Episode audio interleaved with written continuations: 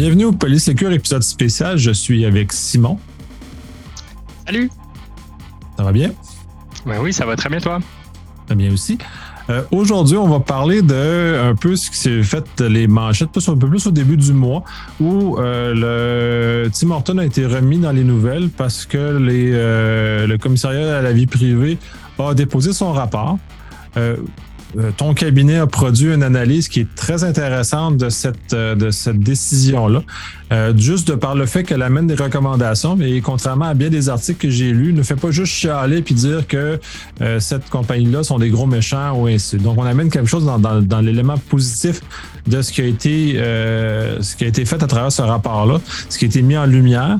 Puis, juste pour pour euh, faire un peu de pouce là-dessus, Tim Horton a été un très bon joueur. Et ça, c'était important de le dire parce qu'ils ont collaboré à l'enquête au complet. Donc, dans ce cas-ci, c'est pas euh, un truand qui, a été pris, mais quelqu'un qui euh, peut-être était un peu, un peu égaré dans le processus.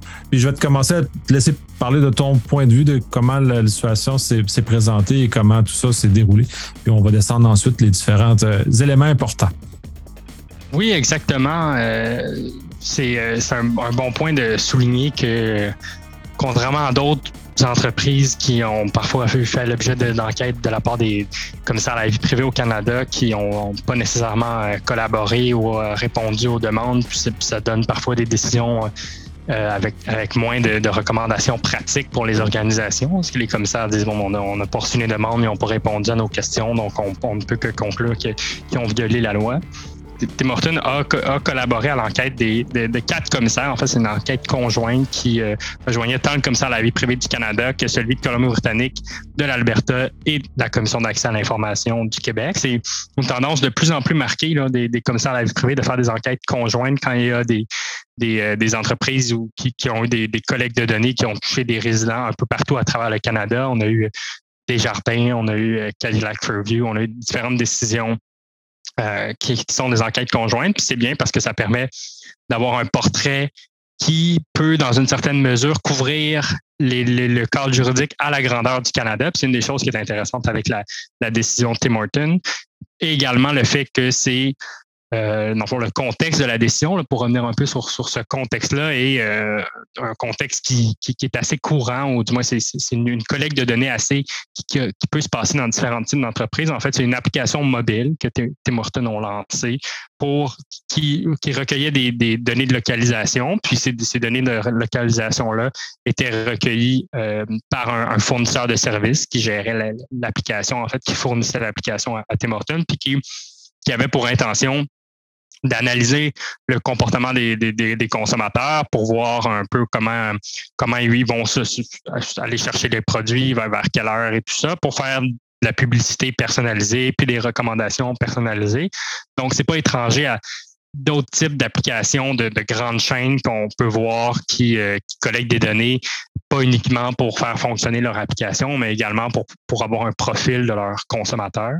Donc là, ça, c'était le cas avec les, euh, la, la, la, décision Tim Horton et particulièrement la question de la localisation, ce qui apporte un éclairage intéressant sur le cadre juridique lorsqu'une organisation collecte des données de localisation. Puis Dieu sait qu'il y a il y a beaucoup de données de localisation qui peuvent être recueillies par plein de technologies différentes. Donc, c'est pourquoi on, s'est penché en détail sur cette décision-là pour, euh, pour analyser ça et fournir euh, quelques recommandations. Oui, très intéressant parce que, et comme tu le mentionnes très bien, euh, ne sont pas les seuls à le faire. Euh, c'est eux qui ont été mis sur le spotlight parce qu'il y a quelqu'un qui s'est intéressé à ce cas-là. Mais on a eu quelques semaines dans la presse justement un texte qui parlait des data brokers et qui est l'ensemble peut-être un problème beaucoup plus majeur que qu'est-ce que Tim Horton peut représenter dans ce cas-ci, étant peut-être juste la, pointe de l'iceberg qui nous amène à cette conscientisation-là. Il y avait eu ce, ce, débat-là qui a été fait, puis on le verra plus loin. Euh, il y a un data broker qui apparaît dans l'histoire euh, qui, malheureusement ou heureusement, euh, a fait le gros du travail dans ce cas-ci. ça a commencé comme ça, fait que ça a commencé avec une collecte initiale qui a grandi. Puis là, dans le contexte juridique canadien et québécois, il y a des critères qui permettent aux entreprises de collecter l'information, dont l'information de localisation dans ce cas-ci. Et euh, le premier élément, c'est vraiment d'établir la raisonnabilité de cette collecte-là, comment elle se définit, puis ça, je vais te laisser en, parler davantage. Exactement. En fait, tout d'abord, la, question, l'angle juridique se pose parce que des données de localisation d'un individu en particulier, c'est des renseignements personnels de cet individu-là. Donc, une fois qu'on a conclu ça, on se dit, bon, ben, les lois de protection des renseignements personnels, tout ce qui est le droit à la vie privée, informationnelle au Canada, va s'appliquer dans ce contexte-ci. Si on a des clients partout à travers le Canada, il, y a, difficilement des chaînes qui sont mieux, mieux, euh, mieux, réparties à travers le Canada que Tim Horton. Donc, on avait vraiment des gens de partout à travers le Canada. Donc, les lois sur la protection des renseignements personnels s'appliquaient. Puis toutes les lois euh, qui concernent les entreprises privées ont un critère de raisonnabilité qu'on appelle, qui, est, qui, qui, écrit un peu différemment, différemment des lois, mais qui nous dit grosso modo que quand on, collecte des renseignements personnels, on collecte des données, on doit s'assurer de le faire pour des fins qui sont raisonnables, pour des objectifs qu'une personne raisonnable va trouver acceptable dans les circonstances, ou pour prendre les termes du Québec, quand on a un, intérêt sérieux et légitime. Puis on doit vraiment s'assurer de recueillir uniquement les données qui sont nécessaires pour réaliser cet objectif-là qu'on a. Donc ça, c'est le, premier critère, si on veut qui va gouverner toutes les, les de données, puis qui oblige les, organisations à, se poser la question pourquoi elles ont besoin de ces données-là, puis comment elles vont les utiliser avant de les, recueillir. Puis une des choses qui a été euh, reprochée dans, dans, le contexte de cette collecte de données-là, c'est que, bon, premièrement, le, volume puis le détail des il y avait beaucoup de données de localisation recueillies presque quand, quand l'application enregistrait un déplacement, c'est-à-dire qu'elle enregistrait que l'utilisateur se déplaçait, se déplaçait de son adresse de résidence, qu'elle avait préalablement inféré en regardant les déplacements. Donc, c'est-à-dire qu'après un certain temps d'utilisation, l'application est capable de dire, OK, ben, tel point GPS, ça doit être sa maison, puis tel point GPS, ça doit être son bureau. C'est pas parce que la personne l'avait fourni, c'est juste sur la base de l'analyse. Puis là, il y avait un déplacement d'un de ces points-là. Mais là, il y avait une collecte de données à, quelques minutes près qui se prenait pour enregistrer. Donc, on avait vraiment un aperçu précis de la localisation.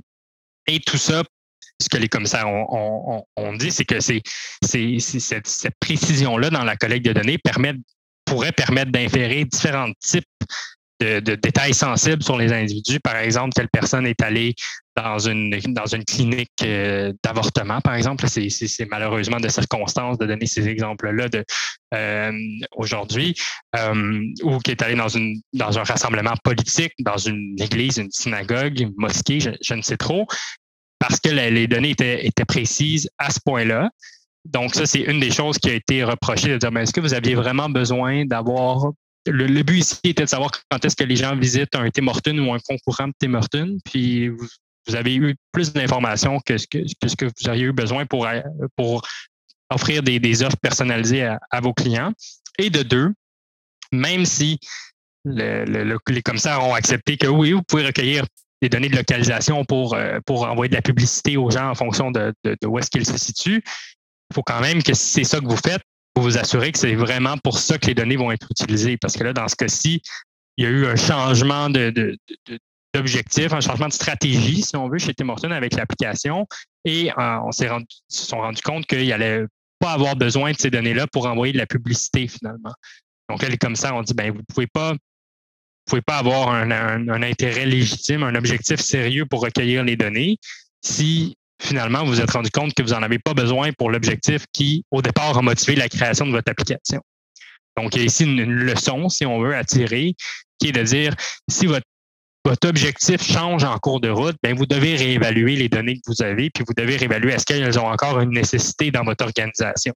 Parce que si ce n'est plus le cas, bien, vous pourriez être reconnu comme ne pas ayant recueilli ces données-là de façon conforme à la loi. Très intéressant. Puis on le voit régulièrement, ces changements d'objectifs-là dans les compagnies. Donc, euh, c'est quand même une recommandation très importante de faire attention. Puis là, vous, vous, commencez justement par une recommandation sur plus les données de localisation elles-mêmes qui sont euh, très importantes de faire, y faire très attention. Puis justement, là, on peut faire un lien avec l'article. Justement mentionné toute la sensibilité, puis comment celle-ci est définie aussi, parce que c'est quand même un critère important. Puis là, les données de localisation sont dans ce contexte-là spécifique, parce que tu l'as mentionné, là, on est capable de, le faire, ben justement à cause du volume des données qui étaient recueillies, puis le niveau de précision, la fréquence, ainsi de suite, qui sont des éléments qui permettent de dériver rapidement. Tu as amené justement le, les matrices un peu avec les, les cliniques d'avortement, par exemple.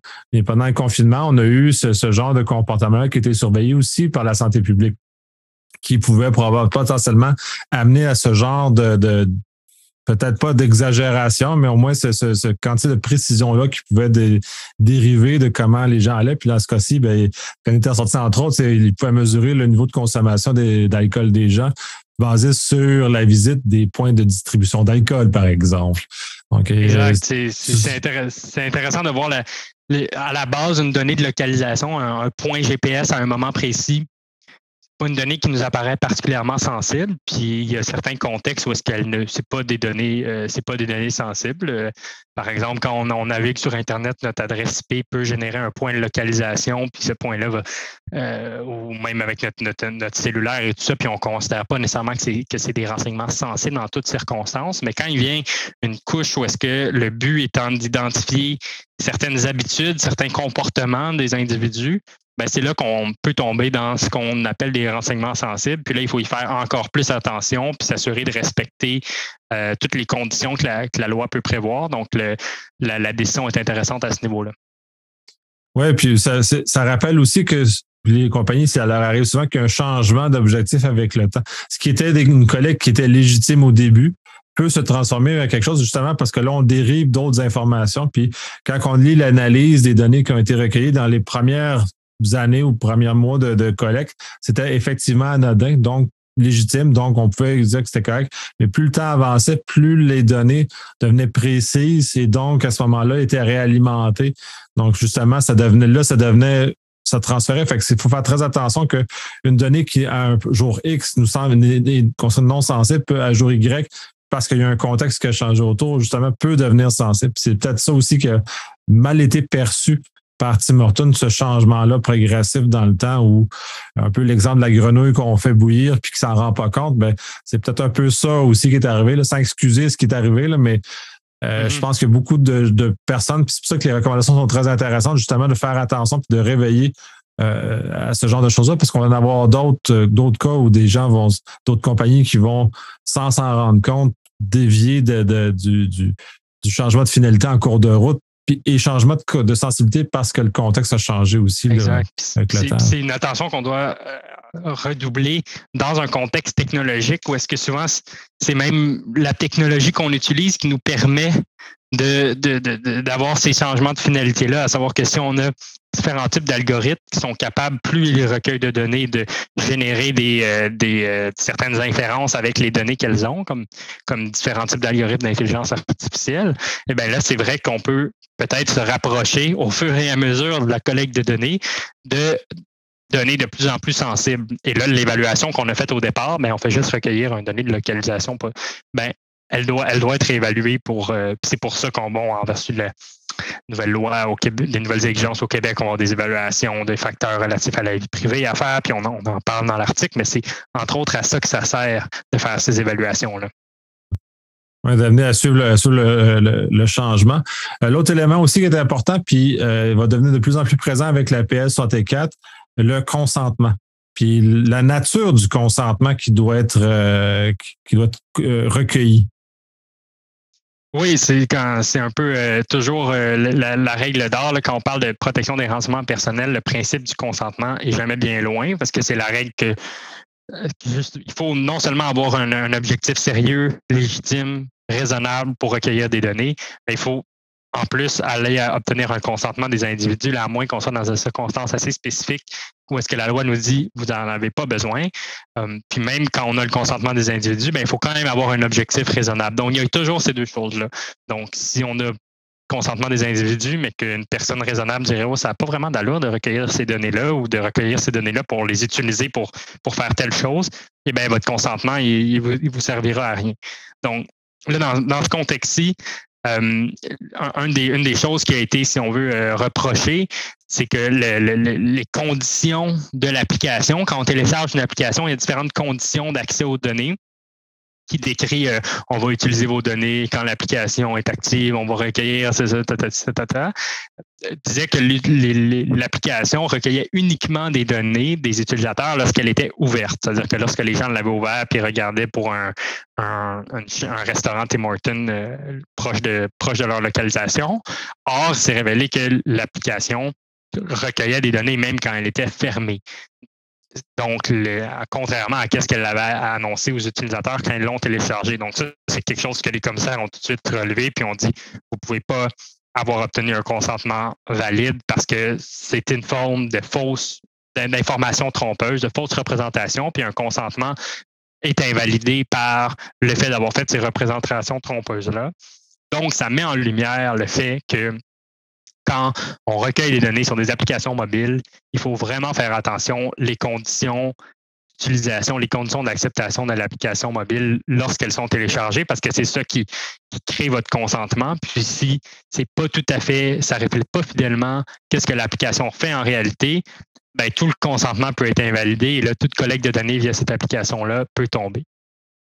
Oui, ça, c'est l'élément qui est très important là-dedans, c'est justement le fait que euh, ça peut se retrouver invalidé même si on a demandé un consentement. Il faut que le consentement lui-même soit valide pour être, être, être reconnu si le consentement n'est pas valide parce que les données sont, euh, sont utilisées à d'autres fins ou euh, c'est pas clair. Ça, la clarté aussi, c'est très important parce que euh, entre autres la PS 64 puis la, la, nouvelle loi fédérale, la C, C27, c'est 27, ouais. Amène beaucoup les notions de, de clarté et de, de, consentement éclairé. Donc, on est vraiment dans des notions qui, euh, jusqu'à présent, n'étaient pas aussi bien euh, édictées. Là, sont claires, justement, et permettent justement d'empêcher qu'on vienne flouer les gens même si on a l'impression d'accepter ce qui en suit. Là. Exactement. C'est-à-dire que si on télécharge une application, puis que l'application collecte des données lorsqu'elle est fermée, peut-être d'autres types de données, et que dans les conditions d'utilisation, que quand on va pour télécharger l'application, on a l'encadré qui nous arrive et qui nous dit on va lui recueillir telle telle donnée, puis qu'il faudrait aller à la page 15 pour voir, on va aussi collecter des données quand c'est fermé. Ça n'a pas été porté clairement à votre attention et donc votre consentement fort probablement pas valide. Euh, ça crée un défi pour les organisations qui doivent souvent communiquer beaucoup d'informations en peu d'espace, avec des clair, puis tout ça. Donc, c'est un défi qui n'est pas facile d'expliquer euh, tous les, les, différents types de données que l'application va recueillir, quand, comment, tout ça. Euh, quand on parle de technologies mobiles, en plus, euh, c'est pas toujours des, des, des, des, longues, des, longs pamphlets. Donc, ça crée un défi, c'est sûr, pour les organisations, mais c'est vraiment important parce que c'est la validité du consentement qui en dépend. Oui. Puis là, on va aller, puis dans, l'autre section de, l'article, justement, on parle de l'impartition. Puis c'est généralement au niveau des data brokers. Dans ce cas-ci, il y a eu quelques ratés de la part de Tim Horton sur euh, la façon qu'ils ont euh, libellé des clauses. Puis j'aime bien vos recommandations, d'ailleurs, qui viennent justement euh, donner un guide très intéressant pour pas pour pas faire les mêmes erreurs, justement, de, se sortir de choses-là. Mais l'impartition, c'est les data brokers aussi est un problème assez important puis que les compagnies ne mesurent peut-être pas très bien la portée de, ce que ça a. Puis la PS 104 et la, C27 vont venir clarifier énormément euh, ce qui peut être fait avec ces, euh, avec ces sous-traitants-là. Oui, en fait, c'est dans, les relations commerciales, l'impartition, la sous-traitance, ça fait partie de ça fait partie de, comment on, mène des activités commerciales. Puis c'est rare les entreprises qui, euh, qui font tout, tout, tout, tout, tout euh, par elles-mêmes, à moins d'être vraiment dans, un secteur spécialisé. Donc, les, entreprises ont besoin d'avoir des fournisseurs de services. Quand on parle d'application mobile, bien souvent, ça va être un, développeur, un, fournisseur de l'application qui va la créer, qui va gérer les données. Ce ne sera pas nécessairement le, le client qui va demander l'application. Et donc, il y a un, partage de renseignements personnels qui doit se faire entre un fournisseur de services et son client, parce que c'est pour ça qu'il a, a, retenu les services. Puis de façon intéressante, les commissaires à la vie privée qui n'avaient pas nécessairement à commenter ça pour, pour leur décision parce que leur conclusion dépend de la question du critère de raisonnabilité, puis ensuite ils ont élaboré sur le consentement. Ils ont fait ce qu'on ce qu'on ce qu'on peut appeler en, langage juridique un obitaire, c'est-à-dire quelques paragraphes sur une question qui n'était pas nécessaire à trancher, mais sur laquelle ils voulaient se positionner par rapport au contrat qu'il y a Tim Horton avec son fournisseur de services de, l'application mobile. C'est intéressant parce que normalement, pour qu'on puisse transférer des renseignements personnels, puis la loi demande ça, pour qu'on, quand on transfère un fournisseur de services, il faut s'assurer que le fournisseur va juste pouvoir utiliser les données pour, euh, pour les fins pour lesquelles on l'a retenu. Il ne pourra pas me dire Ah, je les garde puis je les utilise plus tard euh, une fois que notre contrat est terminé. Non, ça doit être limité à la raison du contrat. Puis, bon, des fois, quand on parle vraiment de fournisseurs de services web, de fournisseurs d'applications, de data broker, de, de fournisseurs de données, de fournisseurs de SaaS, il y a une, certaine volonté de la part des fournisseurs de pouvoir euh, garder sous une forme dépersonnalisée ou anonymiser des données pour améliorer leurs produits, pour s'assurer que toutes leurs relations d'affaires permettent un peu de, se bâtir les unes sur les autres et que le, produit s'améliore, euh, euh, même si ce n'est pas les, données qu'eux-mêmes ont recueillies. Puis dans ce contexte-ci, les commissaires trouvaient que les clauses qui limitaient d'une certaine manière l'utilisation de données par les fournisseurs de services n'était pas assez clair, c'est-à-dire qu'elle laissait la porte ouverte à ce que le, le, fournisseur de, euh, de services de Tim Hortons puisse utiliser des données dépersonnalisées pour ses propres fins ou les communiquer euh, à des partenaires que lui aurait eu. Puis on dit ça, c'est pas une mesure de sécurité acceptable. ce qui est intéressant, c'est que c'est pas toutes les lois. Maintenant, la, loi 64 au Québec, elle, arrive avec un article précis qui dit qu'est-ce qu'il doit y avoir dans un contrat avec un fournisseur de services quand il y a des renseignements personnels impliqués, mais c'est pas toutes les lois au Canada qui ont nécessairement ce niveau de précision-là. Et ici, ce que les commissaires ont fait, c'est de dire, vous avez toutes les organisations ont une obligation générale d'assurer la sécurité des renseignements personnels. Ça, c'est dans toutes les lois. C'est vraiment la base. Et puis les mesures de sécurité, c'est tant de l'interne que de l'externe, des cyberattaques et tout ça. Il faut avoir des mesures de sécurité minimum. Dans ces mesures de sécurité minimum, vous devez également vous assurer que vos fournisseurs de services ne fassent pas n'importe quoi avec les données que vous leur partagez. Et donc, c'est en vertu de ces dispositions-là qu'on dit les dispositions de, le, du contrat avec le fournisseur de, de l'application sont pas suffisantes, n'offrent pas un niveau de sécurité suffisant. Et, euh, donc, euh, aurait dû avoir des, euh, dispositions plus, claires et plus restrictives par rapport à qu'est-ce que son fournisseur de services va faire. Donc, c'est vraiment intéressant parce que en pratique, on voit beaucoup ces, ces contrats-là entre le client et le fournisseur, puis qui contiennent des clauses qui des fois ressemblent, des fois se ressemblent pas par rapport à la gestion des données qui sont transmises au fournisseur. Puis vraiment, la décision de Tim Hortons vient donner des, des certaines lignes directrices par rapport à le minimum que ces clauses-là doivent avoir, ce qui est, euh, ce qui je pense, une bonne, euh, un bon guide pour, euh, pour les entreprises. Oui, ben, j'aime bien la clarté qui est amenée par, euh, par cette décision-là et votre analyse de surcroît qui rajoute là-dessus. On a fait un bon tour de, de votre analyse. Est-ce qu'il y a d'autres choses que tu aimerais qu'on aborde que j'ai oublié de poser comme question? Ben, il, y a, un point que j'ai mentionné un peu au, départ, les évaluations de, de, facteurs de risque, euh, qui c'est une nouvelle obligation dans la loi. Puis encore une fois ici, les, commissaires ont fait un peu la, même analyse qu'avec l'impartition, c'est-à-dire de dire c'est, c'est peut-être pas une exigence encore dans toutes les lois au Canada, mais le, projet que Tim Horton a développé, cette application mobile-là, aurait dû faire l'objet d'une l'évaluation des, des, facteurs relatifs à la vie privée assez soutenue. Puis, euh, il aurait voulu voir une démonstration de qu'est-ce qui a été fait, quelle analyse, des documents sur cette analyse-là. Donc, je pense que ça, c'est également quelque chose à noter pour toutes les, toutes les organisations de se dire, bon, ben, si on a une application mobile qui recueille des données sur les individus, peut-être des données de localisation, je pense qu'il faut qu'il y ait une, une lumière là, qui s'allume euh, pour, euh, pour faire une évaluation des facteurs relatifs à la vie privée. Ouais, ben surtout que la PS 64 au Québec, je pense qu'il y a beaucoup de lumières qui devraient s'allumer. J'espère qu'il y a des lumières qui vont aussi s'allumer, mais euh, je je suis un peu, plus, pessimiste sur ce côté-là. Je ne suis pas convaincu qu'il y avoir assez de lumière qui vont s'allumer, mais bon, souhaitons que le, message puisse passer au plus grand nombre possible pour pas qu'il y ait d'autres cas, parce que euh, la PS 64 va devenir un peu plus mordante aussi. Là, euh, fait qu'il risque d'avoir des traces de crocs dans des mollets des compagnies qui euh, ont été un peu plus négligentes à la lumière de ces informations-là. Puis de, de, ce, que, ce cas-là est un bel exemple public de l'importance de faire les travaux nécessaires qui qui vont avec les, renseignements personnels. Je te remercie énormément de ton temps, de ta générosité. C'est toujours très plaisant d'aborder ces sujets-là, puis de justement démystifier un peu, un peu ce qu'il y en est, puis de sortir du négativisme qu'on voit généralement dans les médias plus, plus conventionnels. Toujours un plaisir. Merci.